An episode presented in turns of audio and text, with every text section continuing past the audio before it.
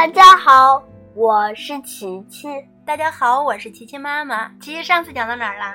上次啊，我们讲到狮子说要送德罗西安全的回到卡萨斯州，就马上回到这片森林里来当统治者，跟大家一起享受森林的无限乐趣。那今天我们开始讲第二十一章，到达贵特林国。小朋友们听见他的到达了贵特林国，应该特别高兴吧？你们应该猜，这本书还差最后一章就讲完了。那我们开始听听今天的故事吧。多罗西他们平安地走出了森林。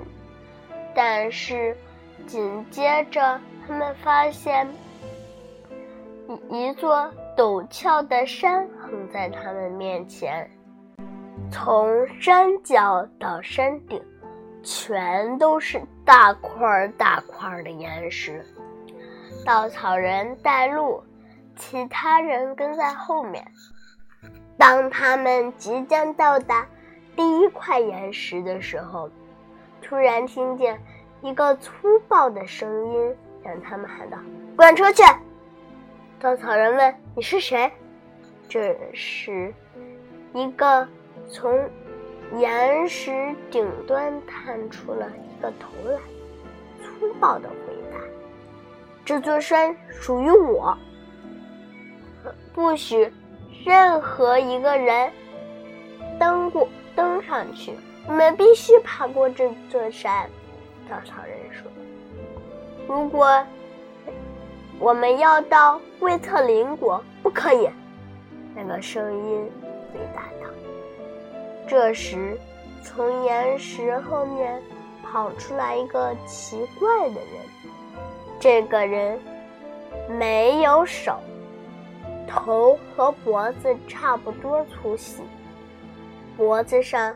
还有一圈圈的褶褶皱，头顶又平又滑，像被刀削去一半似的。黑黑的面孔上面，分辨不出哪里是嘴巴，哪里是鼻子。两只又小又圆的眼睛，闪烁着。漂亮的绿绿色胸光。对不起，无论如何，我们必须爬上这座山到贵特林国。稻草人一边说着，一边大胆向前走。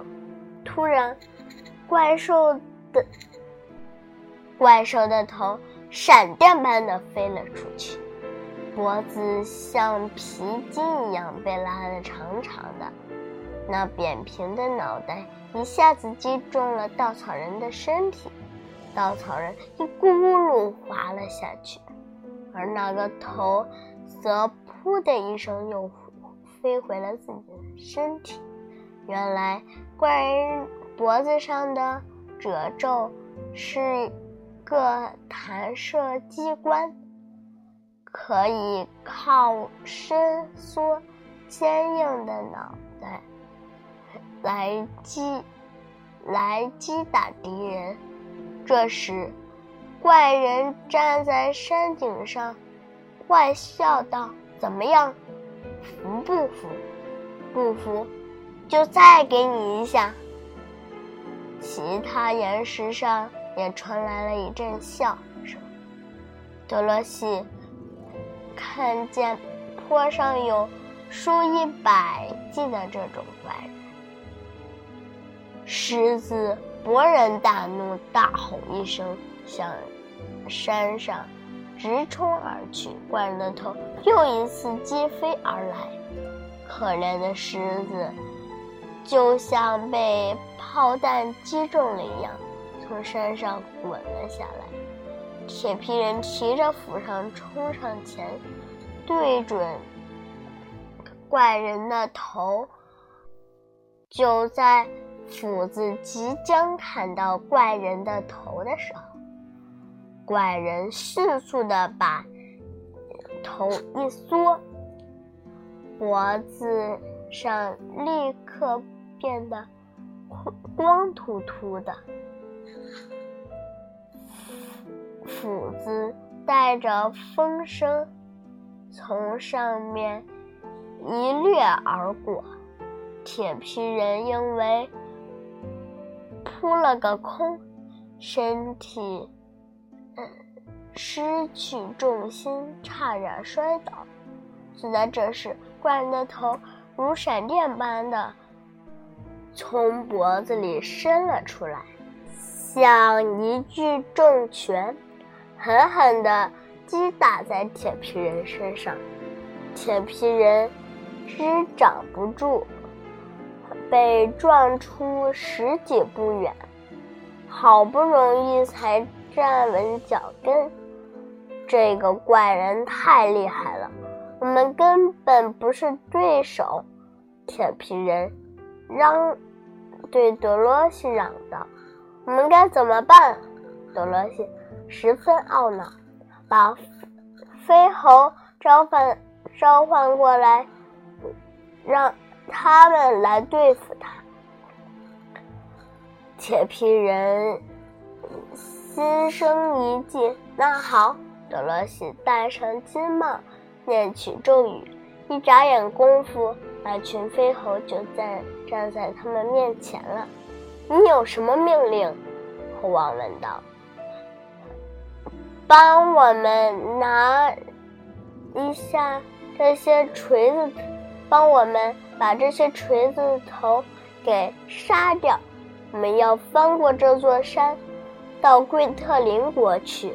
德罗西说：“不如这样吧，我先把您和朋友们送到嗯美丽的贵特林国，免得耽误您的时间。”然后我们再来收拾他们。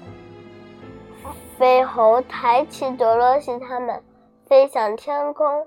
当他们飞越过山顶的时候，那些锤子头气得哇哇乱叫。飞猴抬着德罗西他们越过这座山头，将他们放在美丽的贵特林国。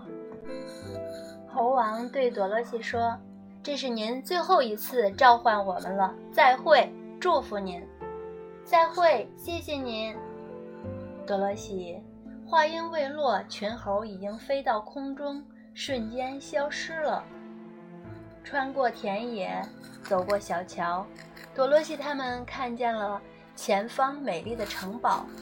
城堡门前有三个年轻的女士兵。他们都穿着漂亮的红色制服。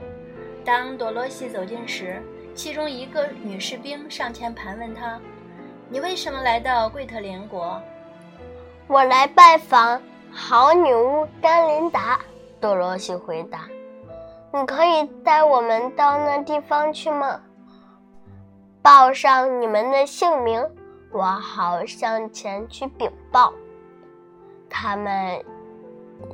一一个个报上了姓名之后，女士兵就进了城堡。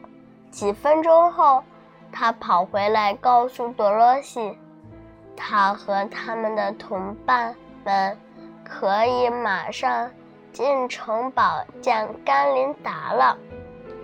那好，我们今天的故事就讲到这里了，明天。还有最后一章就讲完了，咱们下次再见吧。好，拜拜。